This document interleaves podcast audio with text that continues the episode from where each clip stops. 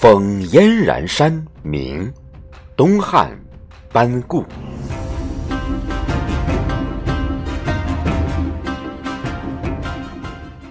为永元元年秋七月，有汉元舅曰居济将军窦宪，银亮圣明，登邑王室，纳于大陆，为清气息。乃与执金玉耿炳数执荀彧，礼兵于朔方。阴阳之孝，吃虎之势，原该戮师。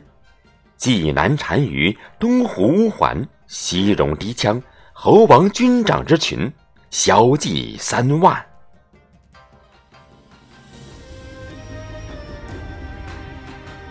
圆融轻舞，长鼓四分，云姿毕露，万有三千余乘。乐以八阵，力以威神，玄甲耀日，诸旗降天。遂临高阙，下击落，经气鲁，绝大漠。斩温鱼以信骨，血湿竹以染恶。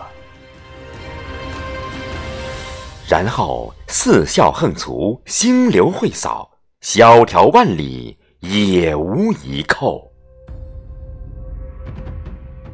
于是欲灭屈丹，反沛而旋，考传燕图，穷览其山川。遂于卓耶，跨安侯，绳燕然，蹑莫毒之屈落，焚老上之龙庭。